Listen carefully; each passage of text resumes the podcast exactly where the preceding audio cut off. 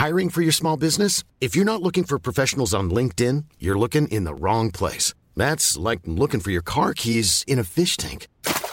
LinkedIn helps you hire professionals you can't find anywhere else, even those who aren't actively searching for a new job but might be open to the perfect role. In a given month, over 70% of LinkedIn users don't even visit other leading job sites. So start looking in the right place. With LinkedIn, you can hire professionals like a professional. Post your free job on linkedin.com slash people today. Le sponsor de cet épisode des couilles sur la table, c'est Ada Tech School, une formation pour devenir développeuse et développeur à la pédagogie alternative qui casse les codes et incite les femmes à coder. Et c'est important car les femmes sont encore largement sous-représentées dans le monde de la tech. Ada Tech School offre une formation unique de 21 mois, dont 12 en alternance, sans prérequis techniques ni académiques. Alors si vous souhaitez vous reconvertir dans un secteur très porteur, Ada Tech School vous attend. L'école est implantée à Paris, Lyon et Nantes. Il y a trois rentrées par an et la prochaine est le 27 mai. On nous dit qu'il reste quelques places. Ça vous intéresse? Vous pouvez postuler dès maintenant ou vous renseigner sur le site adatechschool.fr. Ada, A-D-A, Tech et School. Et en attendant, bon épisode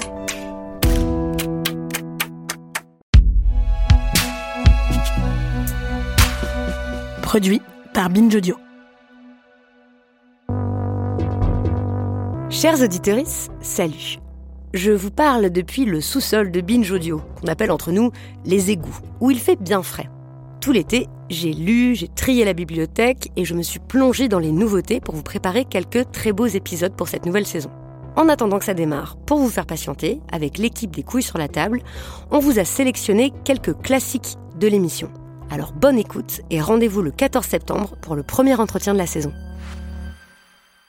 Les couilles sur la table, épisode 56.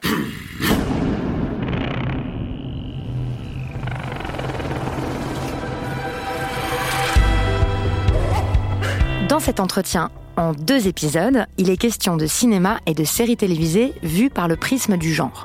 Mon invitée s'appelle Iris Bray. Elle est spécialiste de la représentation du genre et des sexualités à l'écran. Elle est aussi critique de séries et de cinéma et elle enseigne à l'Université de Californie à Paris. Elle vient d'écrire son deuxième essai, intitulé Le regard féminin, une révolution à l'écran, publié aux éditions de l'Olivier, et qui m'a passionnée parce qu'il nous permet de changer notre regard sur les films et les séries que nous sommes très nombreuses et nombreux à aimer.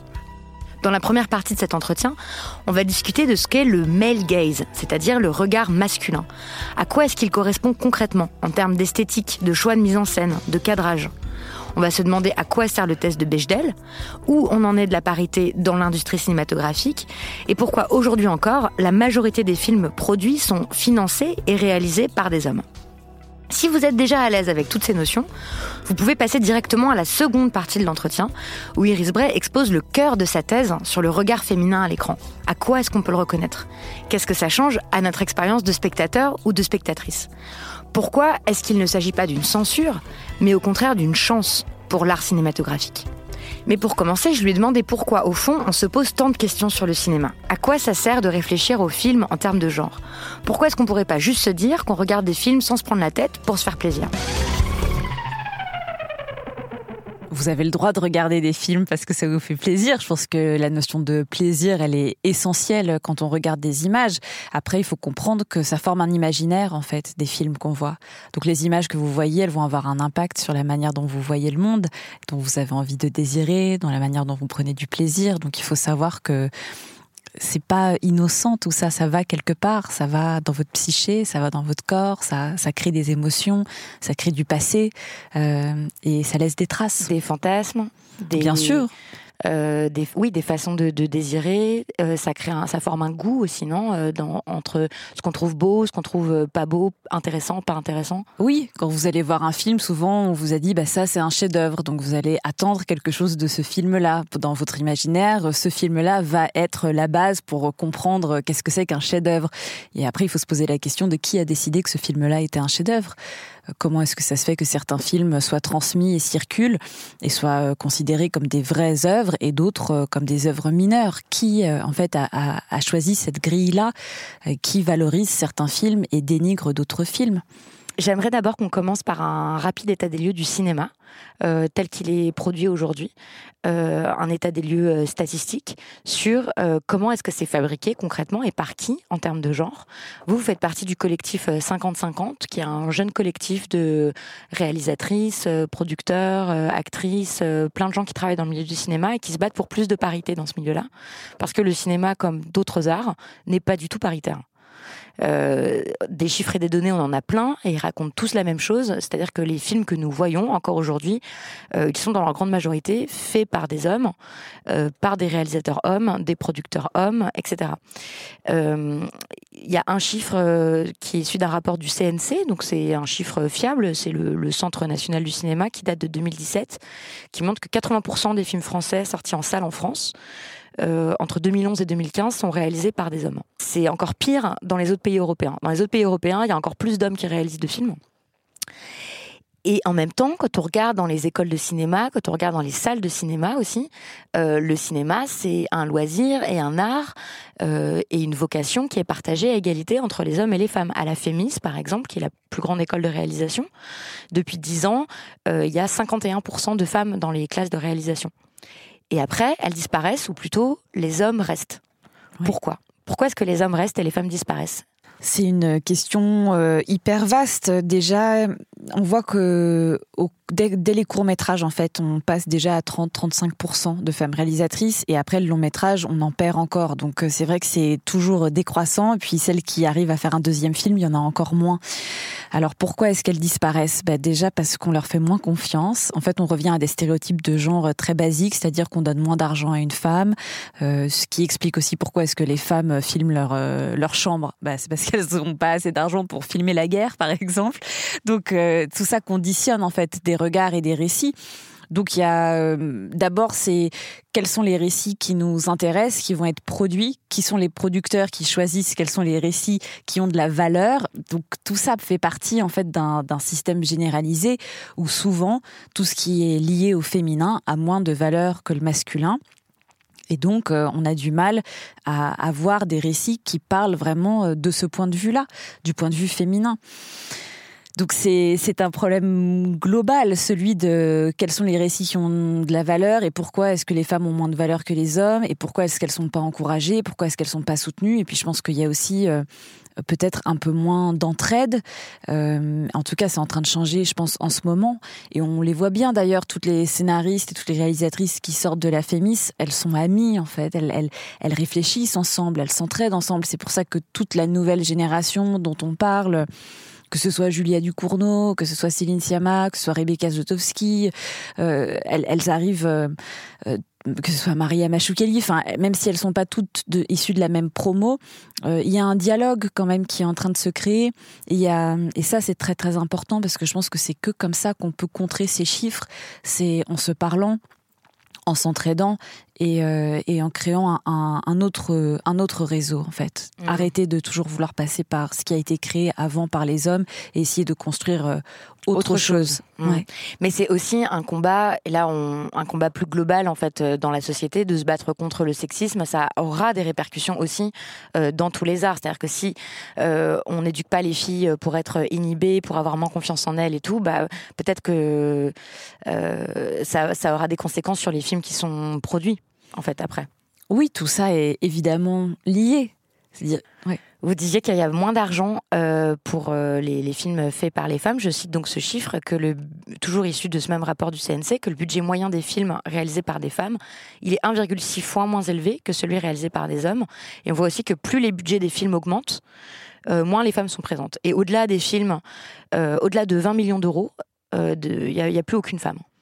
Mais je me dis concrètement comment ça se passe en fait. C'est les, femmes qui font pas des projets qui demandent beaucoup d'argent. C'est que quand elles font des projets qui demandent beaucoup d'argent, euh, on les finance pas. C'est est-ce qu'elles est-ce que c'est un phénomène d'autocensure? Est-ce que c'est je pense qu'évidemment il y a de l'autocensure, mais je pense qu'il y a beaucoup de femmes cinéastes qui ont énormément d'ambition Je pense que c'est tout un système qui leur dit de, se taire et qu'on va pas produire euh, leurs films. Et en plus, les attentes sont euh, d'autant plus grandes quand on est une femme et qu'on fait des films à gros budget. C'est-à-dire que les hommes qui font des films à très gros budget et qui se plantent au box-office, euh, on n'en entend jamais parler.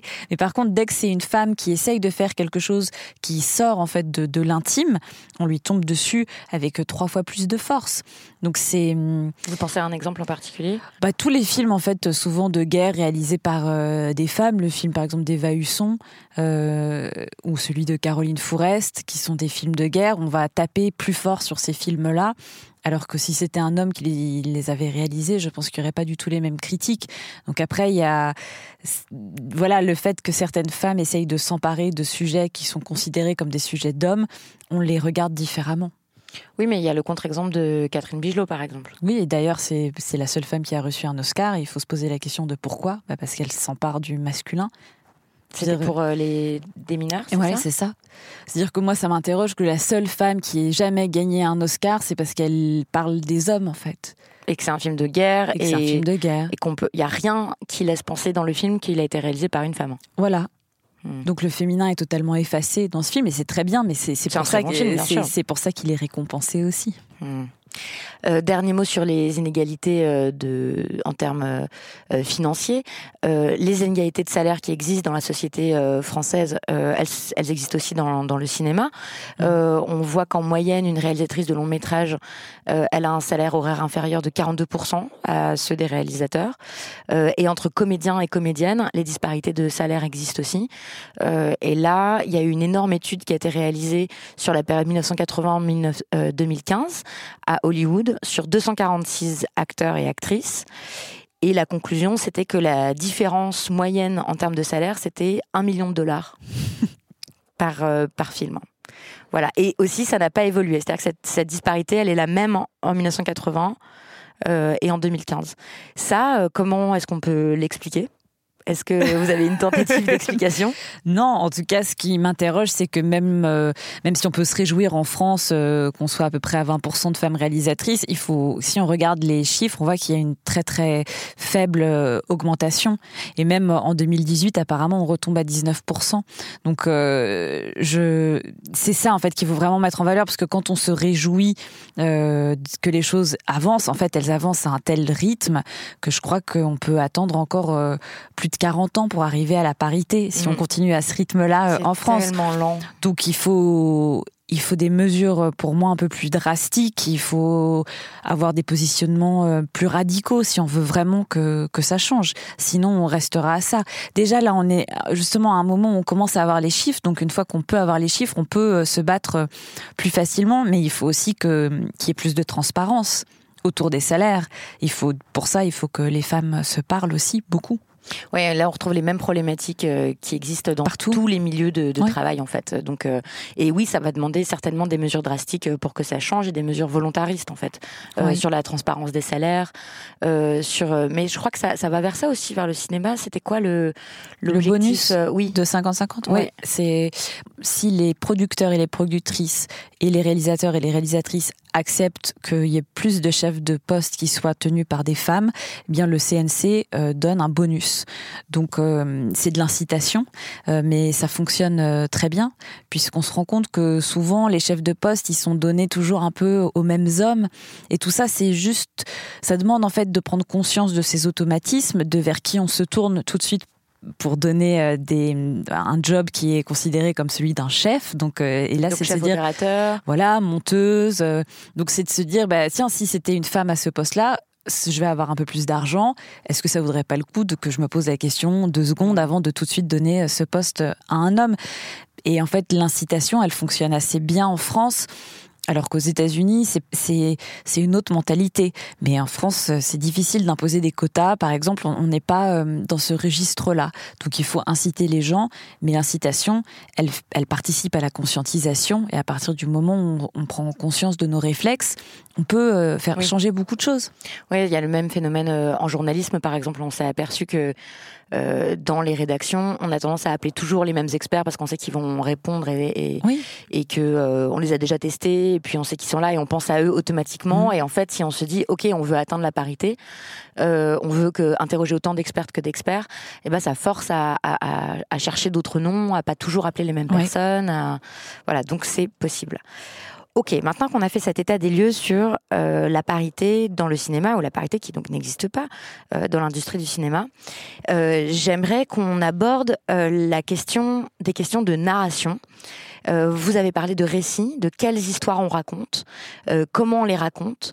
Et donc, c'est le premier niveau de, de l'analyse que vous proposez dans l'ouvrage Female Gaze. c'est tout simplement de regarder euh, l'histoire, de réfléchir en termes de scénario, en termes narratifs, en termes sociaux. Euh, il y a un test dont on a déjà parlé plusieurs fois dans cette émission, c'est le, test de Bechdel. Euh, donc pour ceux qui n'en ont jamais entendu parler, on va le, résumer brièvement. c'est à chaque fois qu'on regarde un film, et on se pose trois questions. Est-ce qu'il y a deux personnages féminins qui sont nommés dans le film? Euh, Est-ce que ces deux personnages ont une conversation ensemble? Et si oui, est-ce qu'elles parlent d'autre chose que d'un homme? Mmh.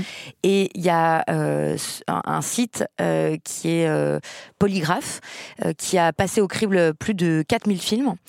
Et la conclusion, c'est que euh, y a 40% des films qui ne passent pas ce test. C'est-à-dire qu'il y a 40% des films où euh, tu n'as pas deux personnages féminins euh, nommés qui parlent entre elles d'autre chose que d'un homme. Pourquoi c'est intéressant ce test-là? Et pourquoi ça ne suffit pas aussi? C'est intéressant parce que ça nous montre à quel point bah, les femmes sont toujours réduites au silence. Et d'ailleurs, il y a une journaliste, Brigitte Baronnet, euh, qui travaille chez Allociné, qui a fait passer le test euh, pour les Césars, par exemple. Bah, les Misérables ne passent pas le test. Le film de Polanski ne passe pas le test. Le film de Bedos ne passe pas le test. Il n'y a que le film de Siama qui passe le test. Donc c'est pour vous dire qu'en fait, on est entouré euh, de films qui, tout simplement, ne donnent même pas la parole aux femmes et réduisent toujours les femmes au scénario en tout cas à, parler d'hommes. Et une fois qu'on prend conscience de ça, c'est déjà vertigineux à quel point ce test fonctionne pour révéler que, ben, les, personnages féminins sont toujours réduits. Donc euh, pourquoi c'est important? Bah déjà pour prendre conscience de ça. Pourquoi ça ne suffit pas? Parce que ce que j'essaye de faire dans, dans mon ouvrage, c'est d'essayer de parler de mise en scène. Mm. Donc on aille euh, au-delà de la narration et qu'on réfléchisse à, oui, alors se poser la question de est-ce qu'il y a des corps féminins, c'est la, la base, mais aussi de se poser la question de comment est-ce qu'ils vont être filmés. On va y venir. Mais mm. juste pour euh, continuer sur euh, ce premier niveau d'analyse qui là mm. est accessible à, à toutes et à tous. Quand on va au cinéma, il n'y a pas besoin d'avoir des grandes connaissances en termes de cadrage, de mise en scène et tout. C'est une question super basique, mais qui est euh, efficace, vraiment efficace et importante pour se rendre compte de euh, à quel point les films qu'on regarde, les films qu'on est habitué à voir, les histoires qu'on est habitué à à, nous voir raconter euh, sont des histoires qui concernent des hommes en fait d'abord. Oui. Euh, et ça c'est vrai que j'ai l'impression qu'avant de se poser les, enfin que ce test-là il permet de vraiment le mettre en, en valeur. dans la même lignée d'ailleurs je j'ai découvert d'autres tests de narration, d'autres grilles de lecture, par exemple le, le, Rise test. Vous avez entendu parler de celui-là. Là c'est une analyse des personnages musulmans, de se dire voilà est-ce qu'il y a des personnages qui sont identifiés comme musulmans dans ce film? Et si oui, est-ce qu'ils sont présentés comme étant euh, des terroristes? Mmh. euh, Est-ce qu'ils sont présentés comme étant euh, en colère de façon complètement irrationnelle? Ou alors superstitieux ou anti-moderne? Et si le personnage est masculin, est-ce qu'il est présenté comme misogyne? Si le personnage est féminin, est-ce qu'elle est présentée comme étant soumise? Mmh. Et en fait, la plupart des films qui représentent des personnages musulmans les représentent comme ça en réalité.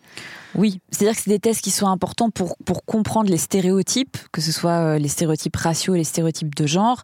Après, euh, je, c'est pour faire un état des lieux. Après, on peut en fait, ça ne parle pas non plus de cinéma, ces tests-là. Oui, parce qu'on peut les appliquer à la littérature. À tout. À tout, à la BD, à, d'autres, d'autres arts. Donc voilà, ils sont utiles, en fait, pour, pour une prise de conscience, mais, mais c'est pas suffisant pour pouvoir euh, parler d'image. Et justement, c'est là que l'essai, euh, que moi j'ai été vraiment euh, éblouie par euh, cet essai, enfin pas éblouie parce que visuellement c'est pas juste, mais c'est là que j'ai vraiment été. je trouve que votre essai est, très puissant parce que ça nous apprend à regarder autrement les films. Puisque vous, vous posez vraiment des questions euh, d'esthétique, des questions de, de, fabrication très concrète en fait de, des images, c'est-à-dire comment les images sont construites. Mm. Et donc, pour faire ça, vous mobilisez un concept euh, qui existe euh, depuis les années 70, qui est le concept de male gaze. Mm. Alors, on en a parlé plusieurs fois dans l'épisode, mais on n'a jamais pris le temps de creuser euh, ce qu'était véritablement le male gaze. Donc, je propose que, que vous nous fassiez un petit cours là-dessus, euh, que vous nous expliquiez une bonne fois pour toutes qu'est-ce que c'est le male gaze, qu'est-ce que ça signifie d'abord? C'est un terme anglais. Oui donc euh, male euh, masculin, gaze euh, regard, enfin en tout cas c'est traduit comme regard masculin.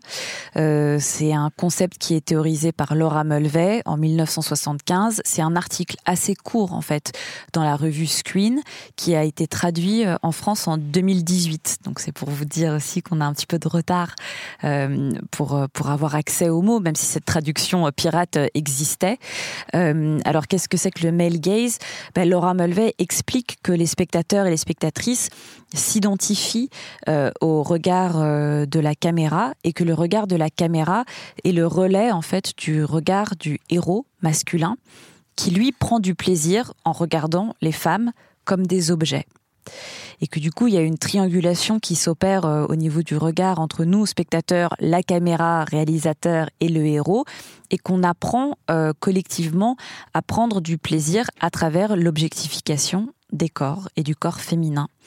Donc euh, Laura Mulvey, elle utilise euh, la psychanalyse euh, comme cadre théorique pour parler de ça. Elle utilise aussi le terme de scopophilie, qui est... Qu'est-ce que c'est la scopophilie? Ben, C'est Freud, en fait, qui utilise, qui, qui utilise ce mot-là pour parler très simplement du plaisir du voyeur. C'est-à-dire que dans la plupart des films que vous voyez, on, signifie qu'on prend du plaisir quand quelqu'un regarde à travers le trou de la serrure, par exemple, ou se cache pour regarder. Euh, ça, c'est toute une grammaire érotique qui existe de regarder quelqu'un à son insu et que cette personne ne sait pas qu'elle est regardée. C'est comme ça qu'on apprend euh, à, éprouver du plaisir. Donc il y a la scopophilie, le plaisir, le plaisir voyeuriste, et puis il y a aussi le regard qui objectifie le corps féminin, et ça, ça passe par une euh, une grammaire cinématographique qui, par exemple, est le gros plan sur les seins ou euh, un panorama qui va de haut en bas euh, pour comme si on déshabillait, c'est la caméra regard. qui déshabille du regard en fait. Voilà. Donc une un exemple très clair de ça, c'est James Bond et Ali Berry qui sort de l'eau. Donc, comment est-ce que James Bond regarde Ali Berry? Déjà, il utilise ses jumelles. Donc, on, voit ce corps de femme qui sort de l'eau à travers les jumelles. Donc là, euh, on est dans la scopophilie puisqu'elle ne sait pas qu'elle est regardée en sortant de l'eau. Et nous, on prend du plaisir à savoir qu'elle ne sait pas qu'elle l'est regardée. Mmh. Et après, la caméra, quand elle se rapproche de James Bond, qui est donc sur la plage, fait vraiment, euh, va de haut en bas pour détailler son, bikini et nous montrer donc ses, euh, ses mollets, voilà, jusqu'en haut. Jusqu'en haut, jusqu'à son sexe, ses seins, jusqu'en haut, jusqu'à son visage. Et donc ça, c'est hum, des, gestes de, de, cinéastes qui nous indiquent qu'on doit prendre du plaisir à regarder ce corps-là. Hmm. Mais comment est-ce que euh, il aurait pu filmer autrement cette sortie de l'eau? Bah déjà, on aurait pu être de son point de vue. Du point de vue de Elle Berry Oui, déjà, on aurait pu euh, être avec elle et ressentir euh, qu'est-ce que c'est que d'être dans la fraîcheur des vagues et le plaisir qu'elle prend à elle euh, à être dans l'eau. On aurait pu être dans son corps à elle. Et là, on est dans le regard de James Bond. On est toujours dans le regard de James Bond. Alors, comment est-ce que, le, comment est-ce que James Bond peut prendre du plaisir à regarder Ali Berry différemment bah Déjà, on pourrait attendre qu'ils commencent à se parler ou qu'ils se regardent à égalité ou qu'il y ait un échange. Euh, et non pas euh, euh, déjà être dans la domination, puisque en fait, en la regardant sans qu'elle sache qu'elle est regardée, c'est ça qui se produit, c'est qu'il la domine, puisqu'elle elle ne sait pas. Hmm. Qu'elle est regardée. Est-ce que c'est aussi une question de hauteur de, de caméra? Oui, c'est-à-dire euh, qu'on filme toujours les femmes euh, allongées sur le lit. Allongées sur le lit. Euh, ou oui, avec un, regard qui les domine. Oui, c'est-à-dire que le regard qui les surplombe, c'est aussi pour les enfermer. C'est-à-dire que le regard qui surplombe, il peut exister que si le corps n'est pas en mouvement. Donc il faut que le corps soit immobile ou immobilisé pour avoir ce genre de plan et ça raconte quelque chose en fait, ça raconte un enfermement. Donc euh, souvent voilà, si un corps bouge, même euh, dans des scènes de sexe, si les corps bougent, la caméra va bouger. Et ça c'est quelque chose que j'ai remarqué beaucoup euh, dans les films de Jane Campion ou de Andrea Arnold, c'est que la caméra est une caméra à l'épaule pendant les scènes de sexe parce que les personnes hommes et femmes, parce que c'est des rapports hétérosexuels, euh, sont tout le temps en train de bouger pendant qu'ils font l'amour. Il n'y a pas une femme passive qui attend allongée. C'est des corps qui, qui, se rencontrent. À égalité. À égalité. Mais ça, et, le male gaze, par contre, la façon euh, de filmer des scènes de sexe avec le male gaze, mm. c'est quoi un, plan fixe C'est souvent des plans fixes. Et alors au niveau de la narration, c'est souvent que le, bah, que le rapport sexuel, euh, donc qui est un rapport hétérosexuel, s'arrête au, moment où l'homme jouit. Donc on, ne voit jamais euh, d'orgasme féminin. Ça ne signifie ça. voilà, la fin de rapport est signifiée par l'orgasme masculin. Et puis euh, au niveau de la caméra, bah, ça, ça, va être soit des, des plans sur les seins. les plans sur les fesses, des plans de, de, la femme. De la femme, bien sûr bien sûr. Le, corps des hommes est, rarement érotisé euh, euh, dans ces moments-là. Donc euh, oui, et puis ça va être être dans le regard de l'homme ou assez près du regard, assez près du corps féminin. Hmm. Est-ce que, comme autre processus de, autre technique en fait de male gaze, donc là on essaie d'apprendre à, le reconnaître, c'est aussi qu'est-ce qu'il y a d'autre comme technique? Est-ce que ça a aussi à voir avec le type de corps qui est représenté? Le male gaze ou pas du tout si, bien sûr, c'est-à-dire qu'on, c'est-à-dire que ces gros plans, somorcellement, la fétichisation de, de certains corps, c'est toujours des corps normés. Et c'est là en fait où, où Lina Dunham, euh, en faisant Girls, elle fait, elle produit quelque chose et même euh, dans son film euh, précédent, Tiny Furniture, elle fait quelque chose parce mmh. qu'en fait, quand on filme un corps qui n'est pas considéré comme étant dans la norme de beauté de cette manière, ça dérange. Oui, alors donc pour, pour rappeler peut-être que les auditeurs n'ont jamais vu Lina Dunham ou Lina Dunham, elle a un corps, elle est un, peu grassouillette et puis elle n'est pas considérée comme étant un canon de beauté. Et c'est vrai que moi, je me souviens du choc total que ça a été pour moi euh, de voir Tiny Furniture, qui est le premier film qu'elle a fait avec pas beaucoup de, budget, où elle joue dedans, celle qui le réalise, et elle déambule euh, en, culotte, euh, avec ses bourrelets et de la cellulite sur les fesses. Et alors, il n'est pas du tout question pour elle d'apparaître comme désirable, mais c'est pas non plus. en fait, ça paraît normal. Et moi, je n'avais jamais vu, jamais, jamais, de corps comme ça à l'écran. Jamais. De corps qui ressemblait au mien, en fait. Mhm. Euh, et, c'est là où elle va. de, de, de, d'être extrêmement émue, en fait, de ça. Bah, c'est très émouvant quand on se reconnaît déjà mm. dans des images. Et là où elle va plus loin dans Girls, c'est qu'elle dit que ce corps-là, bah, c'est un corps désirable et désirant. Et il y a un épisode où elle, où, où elle fait l'amour avec euh, un homme qui lui est considéré comme étant euh, bombesque. Et tout le monde s'est offusqué en disant mais jamais un mec comme ça coucherait avec une fille pareille. Et c'est là en fait où elle travaille notre imaginaire et où elle ouvre des possibilités. Pourquoi est-ce qu'on dit ça? Mm. Donc ça nous interroge. Pourquoi? Il y a eu tellement de, de réactions de dégoût par rapport à son corps euh, et de violence par rapport à cette série que ça nous dit qu'on n'est pas assez habitué à, pouvoir se dire que ce corps-là aussi, il a le droit d'être désiré et désirable. Bien sûr. Donc euh, moi, je trouve ça extrêmement subversif. Et là où, la forme sérielle est intéressante, c'est que moi aussi, au début, j'étais sur, je me rends compte que j'étais surprise de ce corps-là et que j'ai mis du temps à le désirer, ce corps-là, et à le voir comme étant un corps désirant et désirable. Et, et dans les dernières, dans la dernière saison, à un moment, elle se fait bronzer et elle décide de vouloir euh, enlever son bas de maillot et donc de, on voit le, son sexe, on voit le sexe de, de, la, de donc Lina Dunham qui est la, la showrunneuse mais qui est aussi l'actrice principale de la série, il faut le rappeler. Et euh, j'ai trouvé que c'était d'une poésie folle en fait, parce que je voyais son sexe et je le, je pouvais, j'arrivais pas à l'objectifier. Je la voyais comme sujet parce qu'elle m'avait accompagnée pendant des mmh. années et que tout d'un coup je la trouvais belle.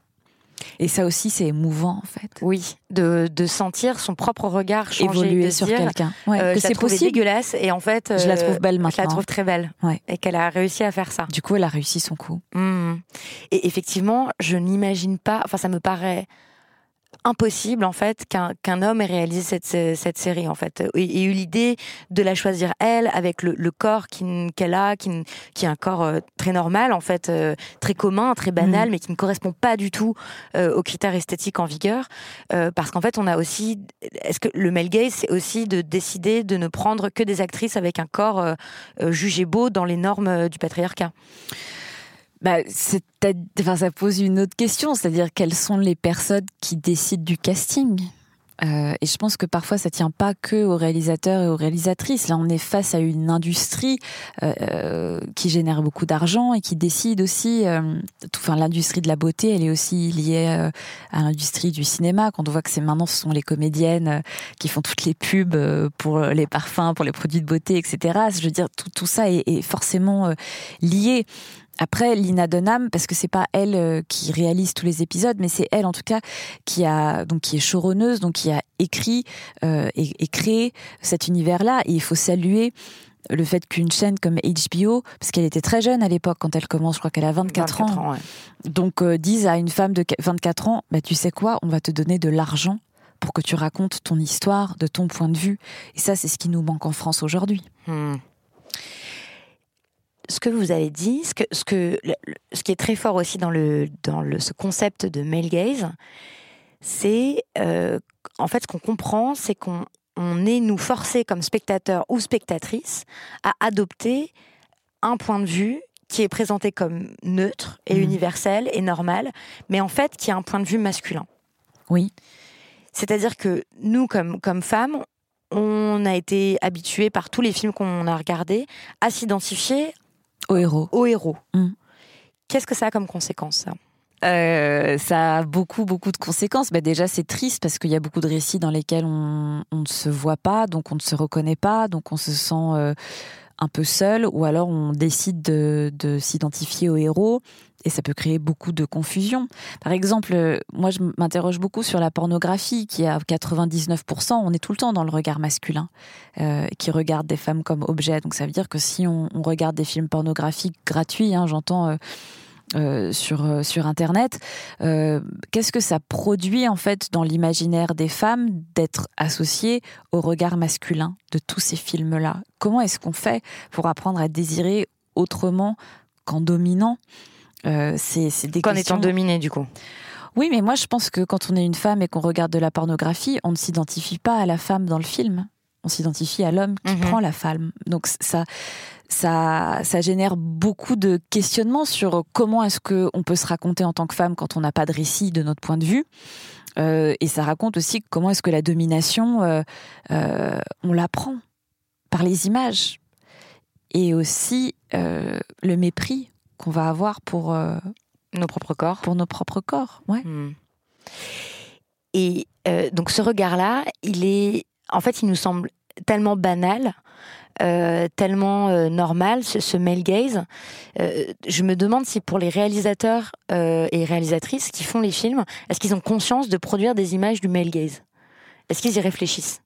Alors, est-ce qu'ils se, est se disent juste, par exemple, je me dis dans le cadre de James Bond, enfin, il faudrait leur poser la question, mais ils se disent, euh, bah voilà, c'est ça qui est beau, c'est la c'est comme ça que j'ai envie de construire mon image. Mm. Euh, c'est la meilleure manière de mm. montrer euh, Alberi qui sort de l'eau.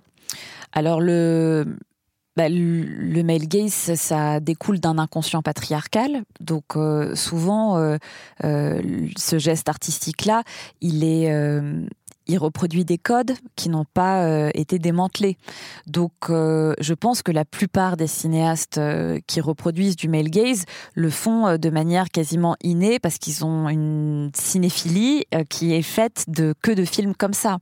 Et ceux qui prennent conscience de ça, souvent le déconstruisent et du coup filment autrement, je hmm. pense. Et c'est ou alors euh, s'ils décident de, le, de continuer à filmer à travers le, le male gaze, c'est totalement possible et ça raconte une autre histoire. Euh, politique et intime. Euh, il y a une série de Greg Araki qui s'appelle Now Apocalypse où il décide de filmer à travers le male gaze mais tous les personnages, hommes et femmes. Et ça, ça, ça a produit quelque chose parce que quand les hommes sont aussi filmés comme ça, ça produit quelque chose d'assez intéressant. Mais la plupart des films qui utilisent le male, gaze ne vont pas objectifier les hommes. C'est que les corps féminins. Hmm. Qui le sont. Et ça, par exemple, c'est le cas dans les films de, de Keshish, euh, dans Make to My Love. Vous allez voir que ce ne sont que les femmes qui sont filmées comme euh, des gros culs. C'est comme ça qu'il en parle. Et les hommes, non. Eux vont être filmés. Euh, donc, dans la mise en scène, on va voir que c'est pas la même chose. Le héros Amine ne va jamais être filmé en gros plan sur son sexe ou sur ses fesses ou sur ses pectoraux ou ce qui est considéré dans un imaginaire comme étant érotique. Par contre, les femmes, oui. Et en fait, c'est cette, euh, cette asymétrie dans la manière de regarder qui, qui, produit un contenu. Et ce contenu, il raconte que bah, les femmes, elles sont pas montrées de la même manière parce qu'elles n'ont pas la même valeur que les hommes. Elles sont là pour être regardées. Voilà. Là où les hommes sont là pour agir. Oui. Donc c'est vraiment une partition entre un masculin actif et puis un féminin passif. passif qui doit être pris. Donc là, ok, je crois qu'on a compris euh, ce que c'était que le euh, male gaze et comment ça infuse dans toutes nos représentations, mm. dans, dans, la plupart des images qu'on voit en fait. Mm. Ça, ça a tellement infusé, ça fait tellement partie de nous que quand on crée des images, c'est ça qu'on reconnaît comme beau, en fait. On se dit, tiens, c'est ça la bonne image. Non, dans, dans, le choix du cadrage, dans le choix de, de, des valeurs de plan, dans, dans, la hauteur à laquelle on filme, etc. On se dit, c'est comme ça qu'il faut filmer. Oui, c'est-à-dire que on... Ben, qu'est-ce que c'est que le beau? C'est-à-dire que qu'est-ce que c'est qu'une une femme belle? On, on, l'apprend. Je veux dire, c'est culturel en fait, évidemment, euh, euh, ce qu'on apprécie. Et le cinéma participe à créer une culture visuelle. Donc notre culture visuelle nous apprend à travers la mise en scène euh, quand est-ce qu'un personnage féminin est considéré comme étant beau. C'est-à-dire que la fille, la meilleure amie, un peu moche dans le film, n'est pas filmée de la même manière que l'héroïne qui va trouver le prince charmant. Vous voyez mmh. C'est-à-dire qu'au sein même d'un film, quand il y a plusieurs personnages féminins, ils ne vont pas tous être filmés de la même façon et ça va vous indiquer à vous, spectateurs, spectatrices, quel est le personnage féminin qui a le plus de valeur. Voilà, c'est celle qui va être considérée comme étant belle et filmée comme étant belle. Évidemment, on pourrait se dire, bon, une des solutions euh, basiques à ça, déjà, un truc qui changerait, c'est si les hommes étaient filmés euh, avec du male gaze aussi. C'est-à-dire, euh, si on objectifiait les hommes comme les femmes.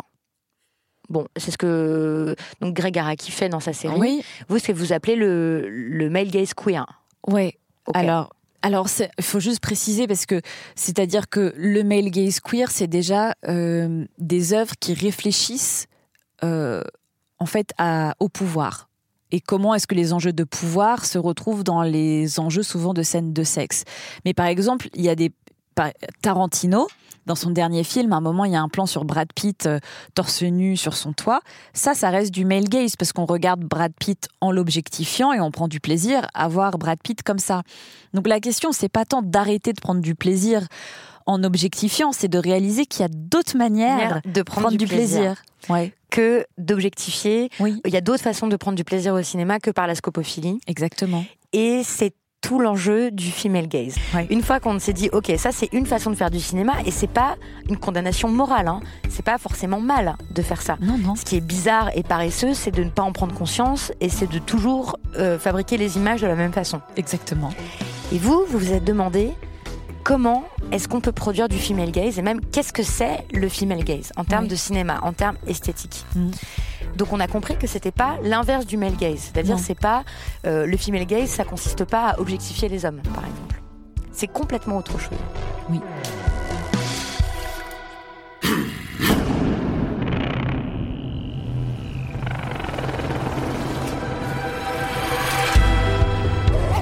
Alors qu'est-ce que le female gaze et à quoi est-ce qu'on peut le reconnaître? C'est de cela dont on discute dans la seconde partie de cet entretien. Bonne écoute la plupart des, films euh, qui génèrent du female gaze nous traitent, nous, spectateurs, spectatrices, à égalité. C'est-à-dire que le réalisateur ou la réalisatrice s'adresse à nous.